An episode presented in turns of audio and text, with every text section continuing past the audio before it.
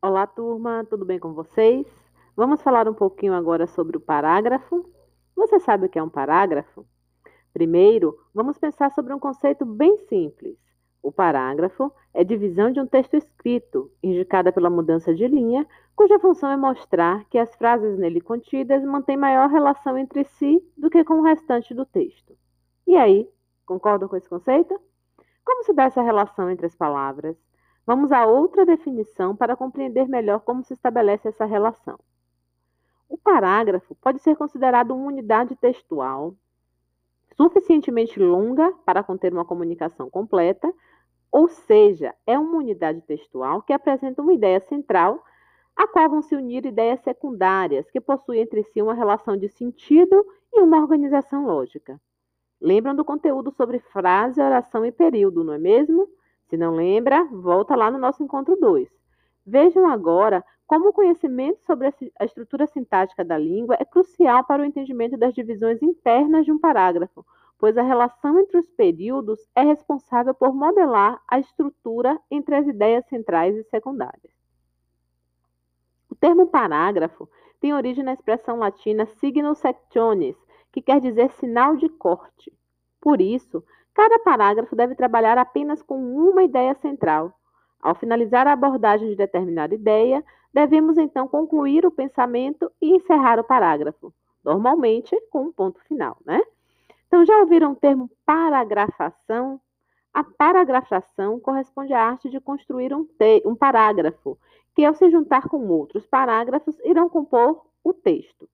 Por isso, não é recomendado que um parágrafo seja muito grande, evitando assim que as ideias fiquem soltas e sem conexão. O parágrafo bem estruturado se constitui em três partes principais: uma introdução, onde é apresentado a abertura do tema, a ideia central, um desenvolvimento, onde essa ideia central ou pensamento principal é explicado, e a conclusão, em que a ideia se prepara para o fim e conecta o leitor com o parágrafo seguinte, caso haja. Então, para conhecer mais sobre a estrutura do parágrafo padrão, assista ao screencast deste encontro. Então, o parágrafo se define como uma parte muito importante no momento da escrita, é organizando e desenvolvendo as ideias que serão apresentadas. Por isso, é muito importante que haja coesão e coerência no momento da escrita. Mas esse é outro assunto, não fiquem ansiosos, viu? Chegaremos lá quando formos trabalhar com os elementos pragmáticos do texto.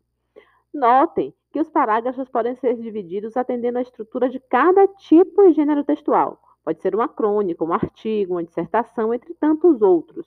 Por isso, é preciso conhecer bem as características do gênero textual para melhor definir o tipo de parágrafo mais adequado. Vejam com isso que os parágrafos podem ser curtos, geralmente usados em propagandas, publicidades e textos infantis, médios, aparecem com mais frequência em jornais e revistas, assim possuem a função de informar. Longos, normalmente são usados em textos acadêmicos, como artigos, monografias, teses, dissertações, entre tantos outros.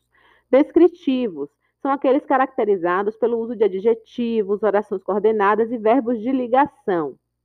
Já os narrativos são utilizados em parágrafos de livros de história, né? Então, assim, o discurso é direto, usa-se o travessão, para separar as falas de personagens.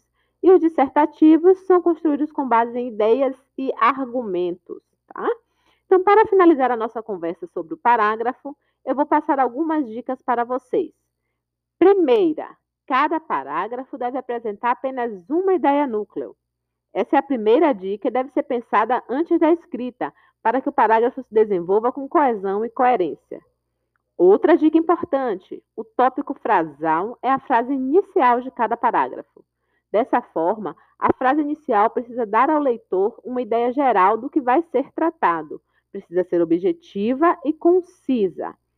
Terceira, não existe, não existe um tamanho exato para o parágrafo. Então, o tamanho do parágrafo será escolhido de acordo com o tipo de texto desenvolvido.